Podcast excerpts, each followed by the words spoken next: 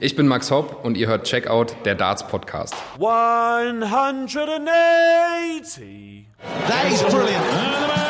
What a match. That was exciting. That really was. Everything about that ooze quality from Ryan Murray and Michael Van Gerwen. Michael wins three sets to one. Michael van Gerven war überragend aufgelegt und muss trotzdem zittern. Willkommen in der neuen Dartswelt bei der Weltmeisterschaft 2021. Hier ist Checkout, der Darts Podcast täglich während der WM für euch am Start.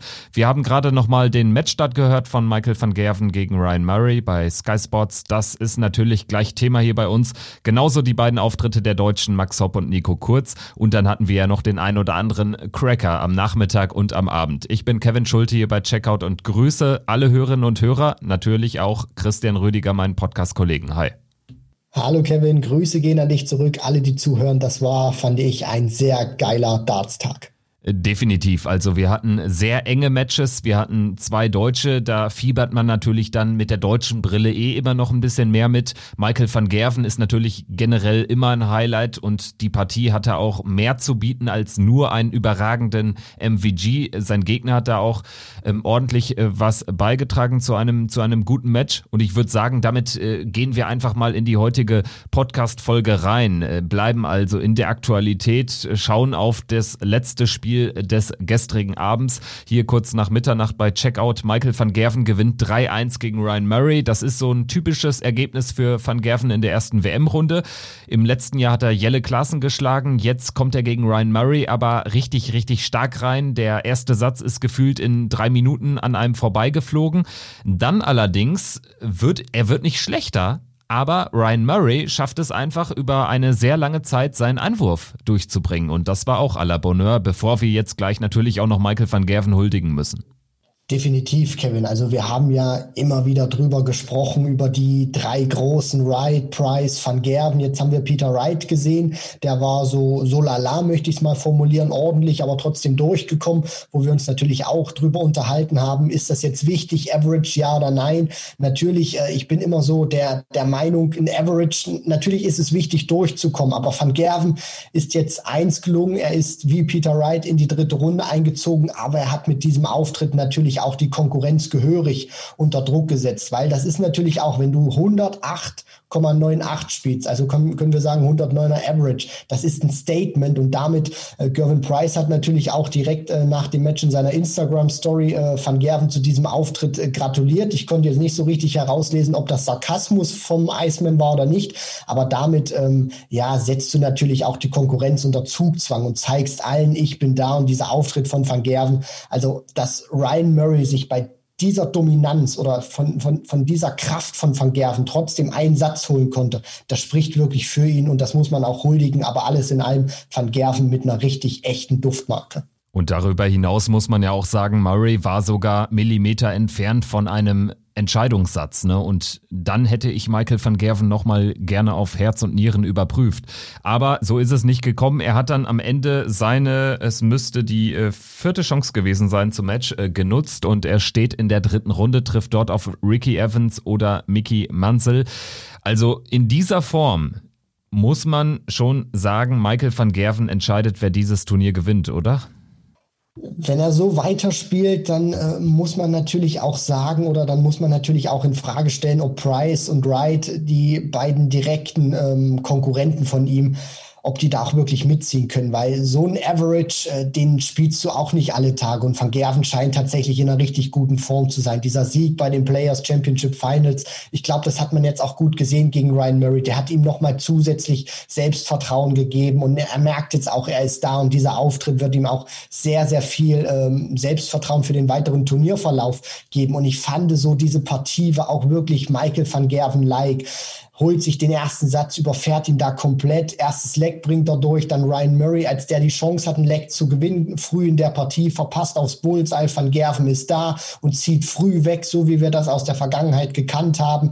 Und ähm, ja, dann muss man auch wirklich Ryan Murray anerkennen, das hast du ja auch schon gesagt. Ich fand so teilweise in, in einer richtigen James Wade-Manier war das irgendwie so, er spielt die Legs, die er auch wirklich für sich selber braucht, gut. Und dann so Legs, die auch, äh, die, die Van, Van Gerven dann zum Beispiel angefangen hat, die er nicht unbedingt brauchte in der Hinsicht, die hat er auch nicht so konsequent zu Ende gespielt. Und man muss dann auch wirklich sagen, trotz dieses Averages, Murray war kein Freiwild, obwohl MVG astronomisch unterwegs war. Aber ich fand auch tatsächlich, er hat Druck bekommen von, von Ryan Murray, auch wenn der 13 Punkte im Average schlechter war als Van Gerven. Und ich fand auch, Van Gerven ist damit wirklich super umgegangen. Also der ist nicht eingebrochen, der ist nicht nervös geworden, fand ich, sondern der hat seinen Stiefel einfach weitergespielt. Und man hat dann auch am Ende gesehen, die Reaktion von ihm, der hat auch wirklich gemerkt, dass er da eine richtig gute Partie gespielt hat. Und man muss wirklich sagen, dieses Match von Van Gerven, das ist nicht gut für den Rest, weil wenn der merkt, dass der jetzt drin ist und der nimmt jetzt diesen Schwung auch einfach mit und das kann für den nächsten Gegner, wenn es vielleicht sogar Ricky Evans wird, wenn es zu diesem Duell 1 der Setzliste gegen 32 kommt, das kann für Rapid dann auch ganz, ganz böse werden. Ja, bin ich äh, bei dir. Also da gehe ich mit. Äh, für Ricky Evans äh, droht das wieder ein schnelles Match zu werden, was nicht allein an seinem schnellen Rhythmus liegen wird. Aber das ist jetzt auch gar nicht so so mein Thema, auf das ich nochmal hinaus will, denn ich ich glaube jetzt eh nicht, dass Michael van Gerven jetzt in der nächsten oder übernächsten Runde Gefahr läuft, auszuscheiden. Dafür ist seine Auslosung auch zu gut und dafür sehe ich eigentlich erst zum Beispiel einen Dimitri Vandenberg in einem möglichen Viertelfinale als richtig starken Contender von einem MVG auch in, in dieser guten Form. Ähm, ich würde ganz gerne noch was sagen oder meine Einschätzung äh, kundtun äh, zu, ähm, zum Thema äh, Murray und äh, Druck auf Van Gerven ausüben. Du hast etwas angerissen, was ich ausführen möchte. Und zwar, Murray hatte, sobald Van Gerven den Anwurf hatte, im Prinzip gar nichts anzubieten. Er hat einmal gebreakt, das war im vierten Satz, aber bis dahin hat Van Gerven seinen Anwurf jeweils richtig entspannt runterspielen können. Das war im Prinzip war das Leck häufig schon nach der ersten Aufnahme entschieden, weil Van Gerven irgendwie mit einer 177 oder einer 140 reingeht und Murray äh, fabriziert irgendwie, ja, wenn es hochkam, eine 100, aber eher dann noch weniger. Das war in den Legs anders, äh, die Murray begonnen hat. Und da hat Van Gerven wiederum aber auch gut performt. Nur, ich meine, wenn du dann einen 12er, einen 13er spielst, äh, dann hast du es halt auch schwer als Nachleger.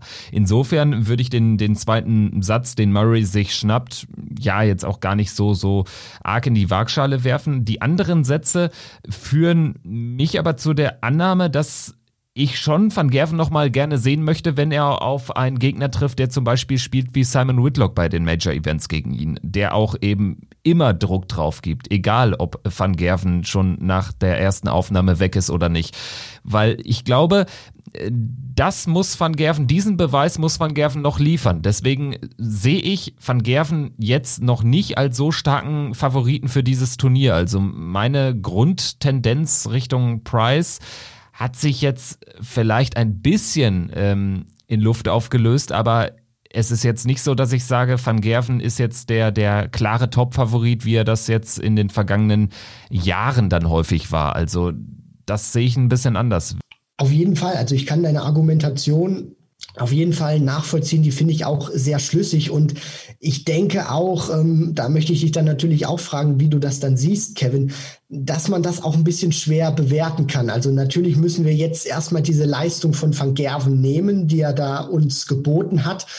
Aber auf der anderen Seite muss man natürlich auch sehen, der hat jetzt, ähm, sage ich mal, als zweiter ganz großer Name, Glenn Durant nehme ich da jetzt auch mal ein bisschen raus, ähm, nach Peter Wright gespielt. Und wir müssen jetzt auch mal gucken, wie präsentiert sich ein Michael Smith, wie präsentiert sich ein Nathan Maspinall. Ach so, äh, James Wade hatte ich äh, ganz, ganz vergessen, der dann natürlich auch schon super performt hat. Aber wie äh, spielt unter anderem auch ein Price? Und ich denke, wenn wir die alle einmal gesehen haben, dann können wir da, dann können wir die auch besser einschätzen. Und ich denke auch, dass wir dann auch wirklich so richtig wissen, wo stehen die denn, wenn dann diese, diese richtigen Matches kommen. Also du hast das ja auch angesprochen. Also ich sehe Van Gerven jetzt auch nicht, dass er gegen Ricky Evans, wenn es tatsächlich zu diesem Match kommen sollte, dass er da auch strauchelt, sondern wir müssen dann auch wirklich erst gucken, wie wird dann Van Gerven auch auftreten oder wie werden die anderen auch auftreten, wenn sie dann wirklich gegen stärkere Gegner antreten müssen, wenn sie dann auch wirklich permanent Druck bekommen. Deswegen, das ist immer ein bisschen schwierig, weil wir haben jetzt Van Gerven einmal gesehen, Price zum Beispiel noch gar nicht.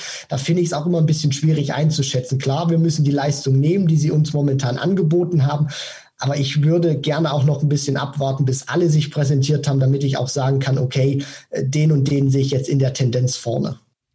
Ja, und vor allen Dingen müssen wir eben dann noch auf die späteren Runden warten. Van Gerven hat äh, im Nachgang im Interview gesagt, dass er jetzt erstmal nach Hause reist.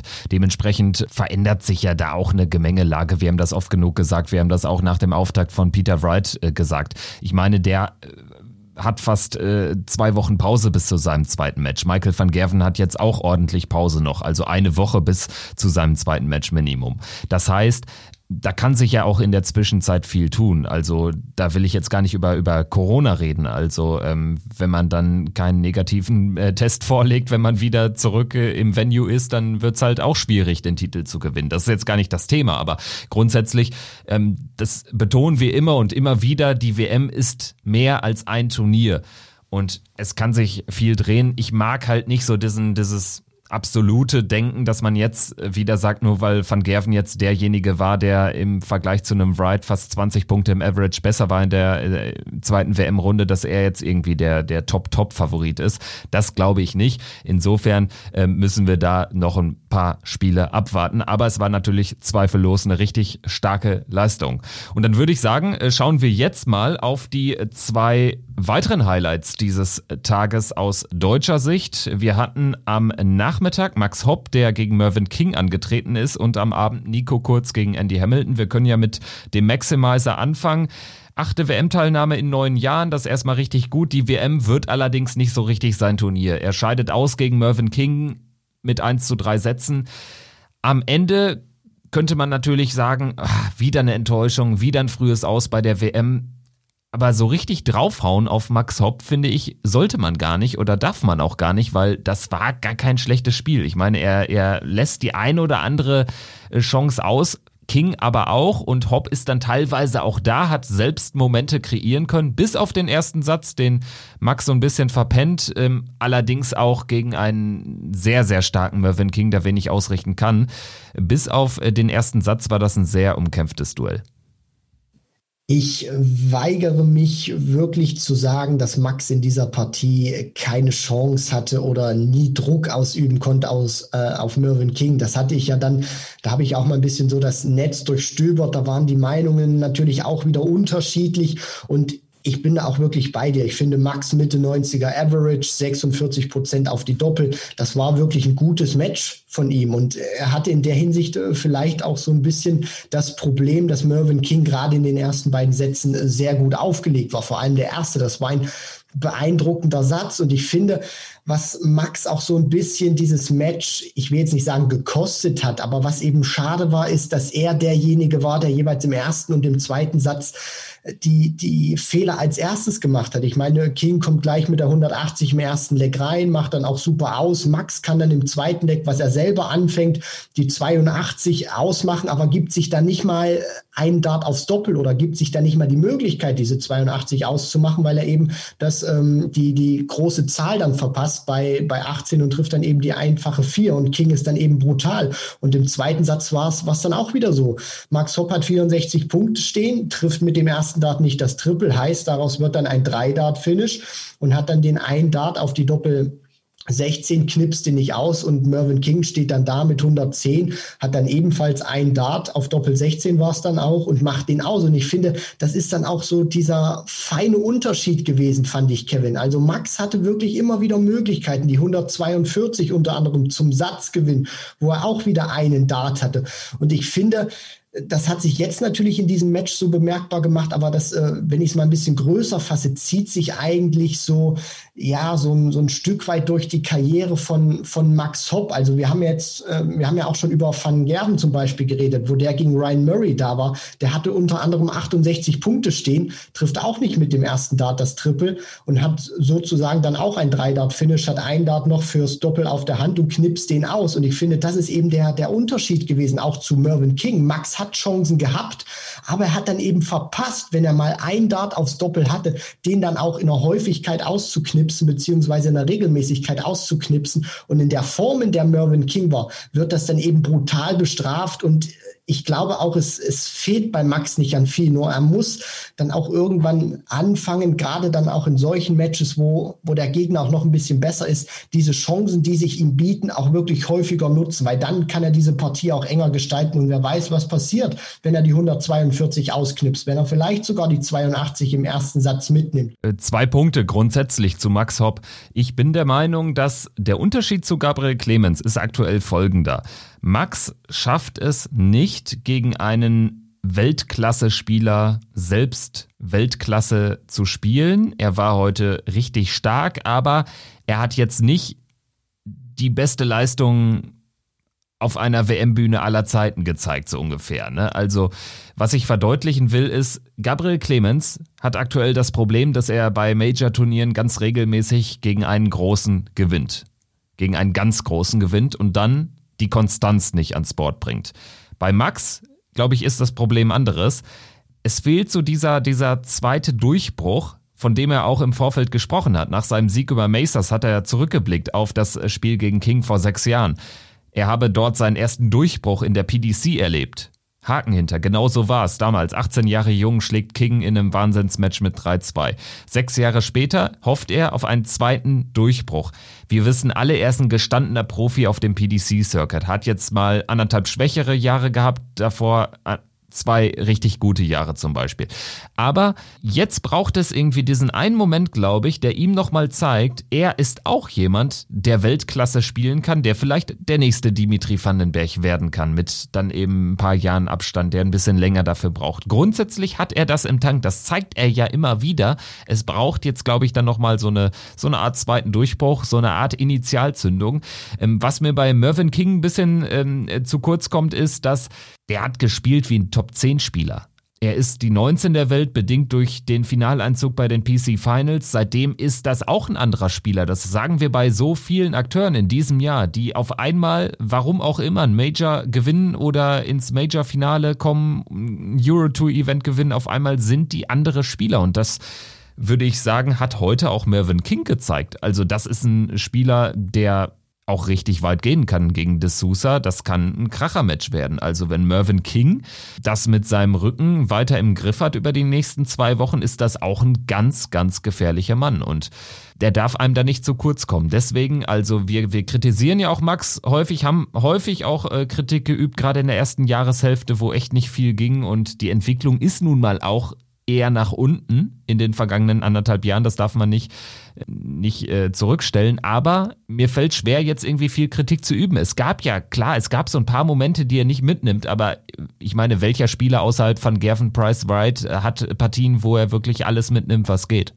Ja, das ist äh, vollkommen richtig. Nur ich äh, wollte damit ja auch ausdrücken, dass er so eine Partie dann auch mit, mit solchen Momenten tatsächlich auch auf seine Seite ziehen kann. Weil wir haben darüber ja sehr, sehr oft äh, geredet in den vergangenen Monaten, Jahren, äh, zieht sich das ja eigentlich immer schon, dass Max, ähm, gerade auch wo er sich für, für erste Major-Turniere qualifiziert hat, auch immer wieder Chancen gehabt hat gegen größere Spieler, die ähm, zu schlagen, aber es dann eben verpasst hat, in wichtigen Momenten Momenten diese Situation zuzumachen. Und ich hoffe ganz einfach auch, weil ich finde, dieser, dieser, ähm, dieses Match, diese Niederlage gegen Mervyn King, darauf sollte er auch aufbauen. Ich meine, er muss sagen, er ist in einen Mervyn King gelaufen, der wirklich in den ersten beiden Sätzen entfesselt gespielt hat und dann diese Partie wirklich weiter gut dann gespielt hat. Also ich finde, er hat ein bisschen dann abgebaut. Klar, er konnte diese 109, die er am Anfang hatte, nicht, nicht mehr ganz halten, kommt dann so bei knapp 100 raus mit 99, aber hat das dann auch wirklich mit, mit seiner ganzen Erfahrung dann auch gespielt, hat sich nicht verrückt machen lassen, als Max dann auch wieder raus, ähm, als Max dann auch noch mal ein bisschen näher kam. Aber was ich auch immer so ein bisschen bei Max beobachten kann, natürlich reden wir immer drüber, über Price, Wright, Van Gerven, aber ich habe mich ja auch schon mal ein bisschen mit, mit Max dann auch unterhalten und er hat mir immer wieder gesagt, er ist ein sehr ehrgeiziger Typ und er will natürlich auch weiter nach oben. Auf diesem Match muss er aufbauen. Aber ich finde auch, wenn du dann mal so eine Partie hast, die du er hätte gegen Mervyn King, vielleicht lehne ich mich da auch ein bisschen zu weit aus dem Fenster, aber wenn er diese Momente die sich ihm gegeben haben, dann tatsächlich auch genutzt hätte, dann ähm, klar wäre die Partie erstens enger geworden. Vielleicht hätte er sie sogar gewinnen können.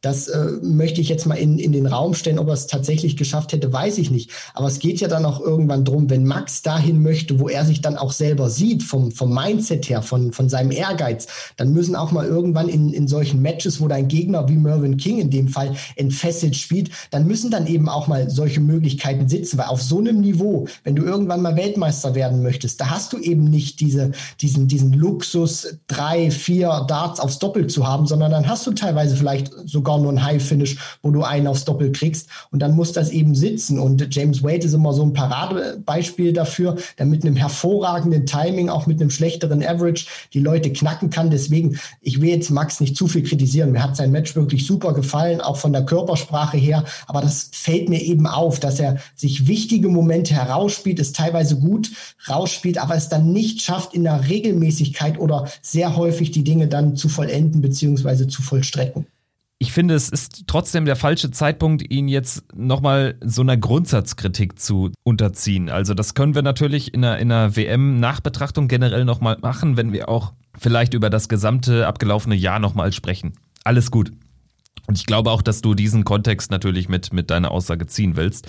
Ähm, was ich nur noch sagen möchte, ich habe das Gefühl, wenn Max diese Leistung gebracht hätte gegen einen Gervin Price, Peter Wright oder Michael van Gerven aus dem Regal würde jetzt keiner sich hinstellen und Max so stark kritisieren, wie er kritisiert wird. Also wir reden da jetzt natürlich auch über den übelsten Hate, der da teilweise wieder abgelassen wird, aber den will ich auch gar keine Bühne geben.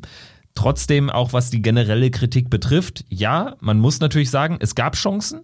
Das Match hätte auch eine andere Richtung nehmen können, gerade durch ein mögliches 1-1 dann. Vielleicht hätte Max dann sogar gewonnen, aber grundsätzlich eben, ich glaube, man würde nicht so hart mit ihm ins Gericht gehen, wenn sein Gegner nicht King geheißen hätte, sondern ähm, Price Wright van Gerven. Also glaub, glaubst du dann auch, Kevin, dass diese Diskussion sich dann auch meistens mehr so namenstechnisch beschränkt, dass man eben sagt, okay, Max hat jetzt wieder 3 zu 1 verloren gegen einen Mervyn King, dass man äh, auch immer wieder ein bisschen vielleicht nicht die, die Leistung des, des Königs einordnet, sondern man mehr doch auf Namen schaut und auf Weltranglistenplätze, als tatsächlich dann die Leistung einzuordnen? Das ist genau mein Punkt. Und ich glaube, selbst ein José de Sousa, der natürlich jetzt irgendwie auch so ein Hipster-Spieler geworden ist, selbst so einer als Gegner hat noch mal eine deutlich geringere Strahlkraft dann als ein äh, Peter Wright, ein Gervin Price oder ein Michael van Gerven zum Beispiel.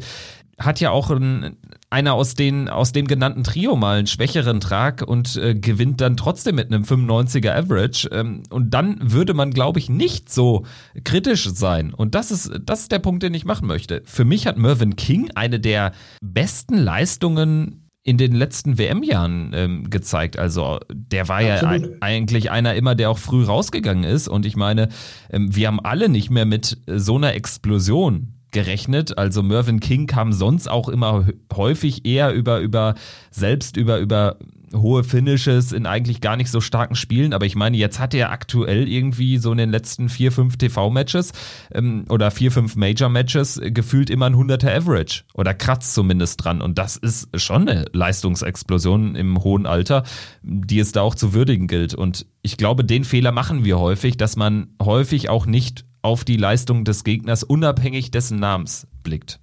Ja, leider. Das ist äh, teilweise sogar manchmal dieses äh, Gefühl, vor allem weil Mervyn King ja auch in den ähm, ja, vergangenen Jahren vielleicht nicht ganz so viel Anreiz dafür gegeben hat. Du sprichst das ja an, unter anderem diese ähm, Ergebnisse ja auch, die nicht immer die prickelndsten waren bei den vergangenen Weltmeisterschaften. Dann kam das ja auch immer zusammen mit den Rückenproblemen, dass er sich darüber ja auch selber beschwert hat. Aber ich denke ganz einfach auch, dass, äh, und da bin ich vollkommen bei dir, dass man das auch immer einordnen muss. Also das ist immer noch ein Spieler, der, der hat Premier League äh, gespielt, Mervyn King unter anderem, WM Halbfinale. Also das ist einer, der der hat äh, vielleicht nicht so ganz diesen Status oder was heißt nicht, nicht ganz, der hat nicht diesen Status in der Öffentlichkeit, wie den eben die drei großen genannten gerade haben, aber man muss das auch wirklich schon einordnen. Und ich finde auch so diesen Vergleich, den du da machst mit äh, José de Sousa, sehr, sehr treffend, dass man da vielleicht auch manchmal immer ein bisschen aufpassen muss und sich nicht hinstellen muss und sagen, äh, ja gut, jetzt hat der Max äh, wieder 3 zu 1 gegen Mervyn King verloren, ist doch eigentlich ein Spieler, den er schlagen muss. Aber jeder, der das Match gesehen hat,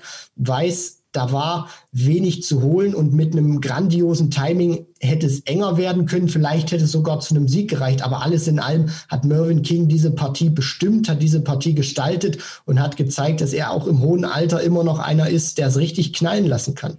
Ganz genau, und damit machen wir einen Punkt hinter die schon jetzt sehr, sehr lange Diskussion. Aber ich glaube, es war auch gut, mal länger darüber zu sprechen. Max Hopp ist aus dem Turnier ausgeschieden nach einem 1 zu 3 gegen Mervyn King. Noch dabei ist aber Nico Kurz nach einem 3 zu 1 Erfolg über Andy The Hammer Hamilton. Im ersten Spiel des Abends gewinnt Kurz eine ja recht zähe Begegnung. Ich glaube, wenn man jetzt irgendwie aus deutscher Sicht nicht mit Nico Kurz mitgefiebert hätte, dann wäre das jetzt auch eher eine Partie gewesen, an die man sich vielleicht ja nicht so lange erinnern würde. Es war zäh, aber es war auch spannend es gab so die ein oder andere Phase im Match, gerade nach dem zweiten Satz, den sich Hamilton nach 0-2 Rückstand im zweiten Satz noch holt, wo man gedacht hat, ah, jetzt könnte das äh, Spiel kippen, aber Nico hat es, glaube ich, hinten raus echt gut gemacht, spielt einen hohen 80er Average. Gefühlt war seine Leistung aber ein bisschen besser, oder ging es nur mir so da mit dieser Einschätzung? Nö, nö, nö, nö, Kevin. Also ich hatte auch wirklich dasselbe Gefühl. Und man muss das ja auch, glaube ich, einordnen. Also in der Gesamtbetrachtung war Nico schon der deutlich bessere Spieler und Andy Hamilton, der hat immer mal Momente gehabt, aber bei dem war dieser Kontrast zu groß zwischen teilweise richtig großen Schnitzern und dann äh, Momenten, wo er sich auch mal gerettet hat. Und du sprichst das ja an, das ging schon im ersten Satz eigentlich nicht gut los. Wir haben fünf Lecks, die gespielt wurden und nur eins davon wurde mit 15 Darts beendet. Der Rest war alles drüber. Und da war ich auch äh, wirklich gespannt, wie Nico mit dieser Situation umgeht, weil das war ein komplett anderes Gefühl als im vergangenen Jahr. Da lief es ja praktisch. Ähm, gegen James Wilson von Beginn an lief das ja gut. Und hier hat er Probleme gehabt im Scoring, kam nicht so richtig auf die Doppel. Der Rhythmus, den Andy Hamilton gespielt hat, über den wir auch gesprochen haben, der hat ihm am Anfang sicherlich nicht geholfen, weil er durch diesen langsamen Rhythmus nicht wirklich reinkam. Aber dann war es auch eben wichtig und vor allem für ihn auch ein gutes Zeichen, dass er sich diesen ersten Satz holt. Und ich glaube, das hat ihm dann auch Auftrieb, Auftrieb gegeben. Selbstvertrauen kommt sofort mit dem 134er Finish zurück, hat dann auch dieses gute Gefühl, ich spiele spiele nicht gut, aber ich habe den ersten Satz gewonnen, jetzt habe ich die 134 gecheckt. Und da dachte ich dann, okay, diese Partie geht jetzt klar und deutlich in die Richtung von, von Nico Kurz. Und er war ja dann auch imstande, dann ähm, wirklich gut zu, zu spielen, aber dann in diesem Moment, wo ich dachte, jetzt hat er ihn, Mitte des, des zweiten Satzes, wo er ja dann auch ähm, in, in Führung ging, Set-Darts verpasst hat, hat man ja dann auch gesehen, die, die große Stärke von, von Andy Hamilton. Das ist nicht das größte Darts-Talent, aber das ist eben einer, der mit Wille, mit Leidenschaft zurückkommt, der hat gekämpft, der hat gebissen, hat sich dann auch belohnt mit einem tollen Decider. Und ab da fand ich dann, nachdem er dieses 1 zu 1 gemacht hat in den Sätzen, äh, hat sich Nico dann mit, mit seiner spielerischen Klasse über die Länge der, der Partie dann wirklich durchgesetzt. Also der war auch vom, vom Scoring dann her konstanter. Andy Hamilton viel zu große Lücken gehabt, viel zu große Ausreißer. Und er konnte dann auch diese Momente, die ihn noch im Match gelassen haben, der Hammer, konnte er dann gegen Ende fast gar nicht mehr kreieren. Deswegen dieser Sieg geht, wenn man es wirklich bilanzieren möchte, für Nico Kurz vollkommen in Ordnung. Ja, der geht äh, tatsächlich in Ordnung. Vielleicht trotzdem noch ein, zwei würdigende Worte auch für Andy Hamilton. Ich denke, klar, er wird äh, besser spielen können, hat auch schon äh, besser gespielt, gerade auf der Pro Tour. Da hat er sich dann ja auch knapp ins äh, Feld reingespielt, nachdem er die Tourkarte im Januar gewonnen hatte. Hamilton war immer so, so ein Kämpfer, so ein Beißer. Diesen Moment hat er einmal kreieren können, aber das reicht dann eben nicht. Nico Kurz, fand ich, hat man angemerkt, dass er wenig Turnier, wenig Matchpraxis hat. Da hat er eben einen Nachteil als internationaler Qualifikant ohne Tourkarte. Das hat man jetzt auch schon bei vielen anderen erlebt. Er ist jetzt auch einer ähm, der ganz wenigen, die ihre Auftaktbegegnung gewonnen haben.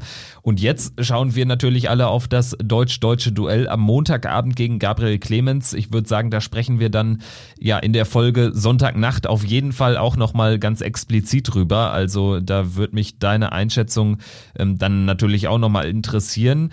Ich bin gespannt auch, wie diese Partie in der Medienlandschaft insgesamt aufgenommen wird, weil das ist natürlich jetzt echt ein, ein Cracker, also ein Deutscher definitiv in Runde drei. Das ist äh, schon mal gut. Das sollte aber auch soll sein bei dreien im Feld. Aber eben dieses deutsch-deutsche Duell, das hat natürlich dann nochmal richtig Geschmack. Vor allen Dingen auch in der Ansetzung ist es richtig gut. Montagabend, letztes Spiel, davor Price gegen Jamie Lewis, ein walisisches Duell. Also das bockt schon richtig. Definitiv, Kevin, und du sprichst das ja auch an.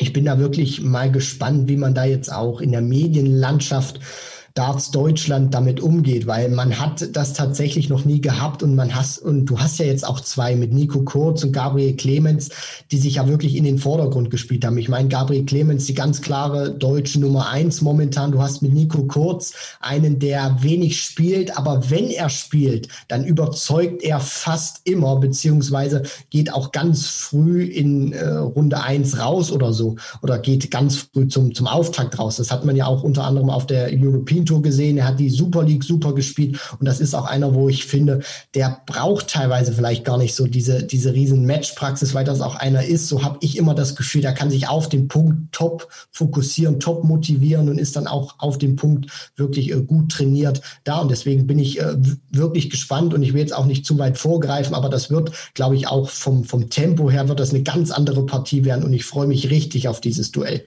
Ja, ein bisschen Super League-Vibes im Ellipelli. Das hätte ich auch nicht erwartet. Schauen wir dann jetzt noch auf einige Highlights dieses an Highlights nicht armen Samstags. Ähm, es ging schon los mit einem sehr, sehr spannenden Duell zwischen Scott Waits und Matt Campbell, nachdem Steve Lennon, den hatte ich fast unterschlagen, gegen Daniel Larsson 3-1 gewinnt, aber da brauchen wir jetzt nicht näher drauf einzugehen. Danach Scott Waits gegen Matt Campbell 3 zu 2. Die beiden haben das vollkommen ausgekostet, denn ja, es werden 25 Lecks gespielt. Also jeder Satz wird im entscheidenden Leck entschieden. Und ja, also da gab es ja Momente, es fängt direkt an im ersten Satz mit dem 160er High Finish von Matt Campbell, dann im zweiten Leck war es, glaube ich, im, im Entscheidungssatz, nimmt er die 152 raus, geht 2-0 in Führung, hat dann zweimal die Chance bei irgendeinem Anruf, Anwurf das durchzubringen, aber Waits beginnend mit seiner dann doch ganz guten Leistung bei den PC Finals, wo er die Matchstarts nur nicht nutzen konnte gegen Espinel, äh, der hat jetzt echt nochmal ähm, ziemlich was an Leistung draufgepackt. Also das habe ich jetzt in den anderthalb Jahren PDC von ihm selten gesehen. Das war ein richtig geiles Spiel, auch ohne dass man jetzt Matt Campbell irgendwie da äh, unter den Scheffel stellt. Das war von beiden echt ein, ein geiles Match. Scott Waits ist auch einer, natürlich ist er im Ranking, sage ich mal, noch nicht in so einer Position, äh, wo man es wirklich erwähnen müsste. Aber ich sage auch immer, den sollte man nie außer Acht lassen, auch wenn das einer ist, der sich für die ganz großen Dinger bislang bei der PDC noch nicht wirklich qualifizieren konnte, der auch auf der Proto nicht so wirklich bislang in Erscheinung getreten ist.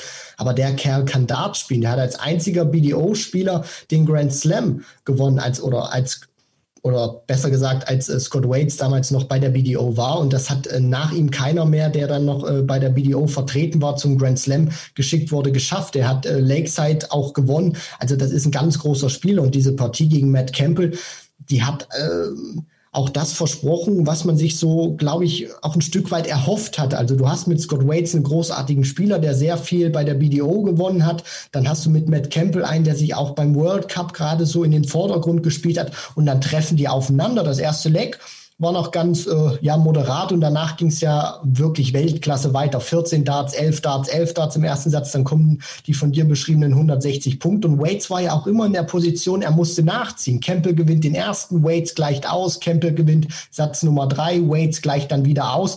Und als dann diese 52 Punkte, äh, diese 152 kamen, die du gerade beschrieben hast, Kevin, von Matt Campbell, da dachte ich mir, okay, Break, ist das jetzt die Entscheidung gegen Scott Waits? Und äh, nö, war es nicht. Der hat sich kurz geschüttelt, der hat kurz reagiert in der Aufnahme danach, checkt dann unter Druck die 68 Punkte, wo er nur ein Dart hat, um wirklich seine Haut zu retten auf Doppel und spielt dann einen super Decider oder besser gesagt, beide spielen ein super Entscheidungsleck und Scott Waits, ich meine, elf Darts müsste er dann, glaube ich, gespielt haben. Das war fantastisch, was die gegen Ende gespielt haben. Und da muss ich auch ganz ehrlich sagen, schade, dass da keine Zuschauer dabei gewesen waren. Also ohne Zuschauer war die Partie schon klar klasse. Aber mit Zuschauern wäre das Ding wahrscheinlich episch geworden. Und jetzt, um die Klammer zu schließen, geht's für Scott Waits in Runde 2 ausgerechnet gegen Nathan Espinel. Mit dem hat er sich ja schon einen harten Fight bei den PC Finals vor drei Wochen geliefert.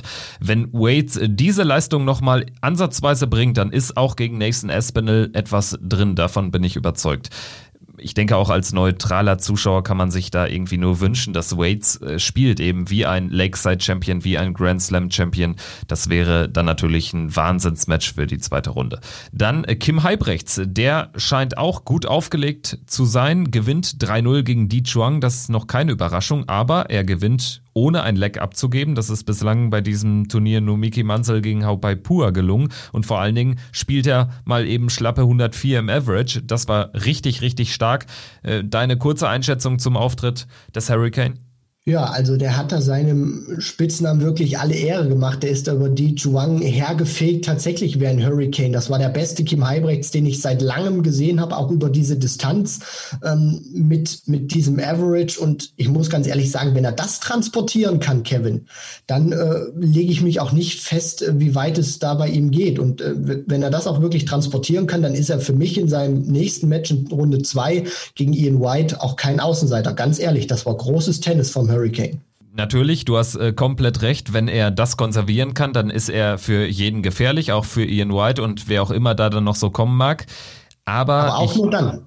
Ja, genau. Ich wollte es nämlich gerade einschränkend sagen. Also aus dem Hurricane kann ganz, ganz schnell wieder ein laues Lüftchen werden. Also wenn einer die Konstanz natürlich irgendwie nicht bringen kann, dann ist es Kim Halbrechts leider auch, wenn ich es ihm sehr, sehr gönnen würde, nach jetzt äh, schon sehr, sehr langer erfolgloser Zeit für seine Verhältnisse.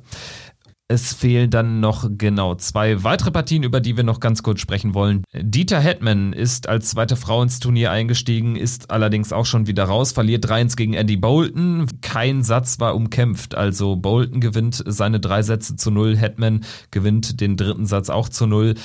Ja, das ist so das, was man erwarten konnte, mehr aber auch nicht. Und für Andy Bolton hat es erwartungsgemäß nicht gereicht.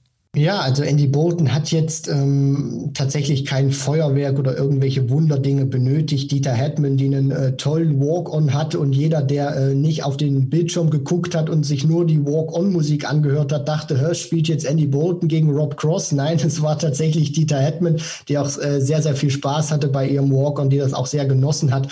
Aber am Ende des Tages muss man dann auch wirklich sagen, sie äh, holt sich das erste Leck nicht und von da an ging es eigentlich auch bei ihr äh, bergab. Sie war nicht konstant genug, um dann auch wirklich einen Andy Bolton, der nicht wirklich viel auspacken musste, der das Ganze souverän gespielt hat, aber er braucht jetzt auch nicht das, das ganz große ähm, ja, Spiel, um Dieter Hetman zu bezwingen. Ich finde es toll, dass sie sich zumindest einen Satz geschnappt hat. Deswegen, also sie ist da nicht mit ganz leeren Händen rausgekommen. War ein tolles Erlebnis für sie. Und ähm, ja, vielleicht kommt sie ja zurück, hat nochmal die Möglichkeit, im Eli Pelli vor ausverkaufter Hütte zu spielen. Aber das Niveau hat an diesem Tag einfach nicht gereicht. Ja, wenn man mit über 60 Jahren ihr WM-Debüt feiern kann, dann kann man auch noch mal ein zweites Mal zurückkommen. Und ja, gestern haben wir über Paul Lim gesprochen, der ist 66 Jahre alt. Also im Dartsport ist vieles möglich. So auch ein Sieg, ohne dass man die Mehrzahl an Lecks gewinnt. Das war jetzt die Überleitung zum letzten Match, über das wir sprechen wollen. Damon Hatter verliert 2-3 gegen Danny Baggish, obwohl Hatter zwei Lecks mehr gewinnt als sein Kontrahent. Es steht 12 zu 10 am Ende in den Lecks, aber in den Sätzen 3-2 für Beckisch. Das macht diesen geilen Satzmodus aus und am Ende war das natürlich einfach nur noch Wahnsinn.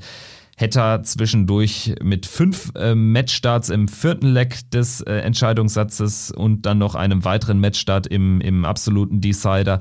Baggish hat äh, zwischenzeitlich in diesem wahnsinnigen vierten Leck im Entscheidungssatz auch, ich glaube, zwölf oder dreizehn Darts fürs Doppel gebraucht. Das war doch alles Wahnsinn, alles Irrsinn und hat mich sehr an Humphreys gegen Lim erinnert. Also gegen Ende wurde es wirklich ein bisschen äh, shaky bei beiden, sowohl bei Damon Hatter als auch bei Danny Baggish. Und der US-Amerikaner hat es ja dann wirklich hinbekommen. Und ich fand das auch wirklich sehr interessant, auch vom, vom Matchverlauf. Es ging eigentlich alles super los für Damon Hatter. Der nimmt 109 Punkte raus für 2 zu 0 in den Legs im ersten Satz. Und man denkt eigentlich, okay, der marschiert, holt sich den ersten und dann geht das eigentlich in der Hinsicht so weiter, weil er wurde ja auch von, von vielen so als Geheimfavoriten betitelt und dann kommt plötzlich Danny Baggish, der ja auch Nathan Aspinall im vergangenen Jahr einen guten Fight geliefert hat, mit drei Legs um die Ecke, 113 Bang aus zum 1-0 in den, in den Sätzen.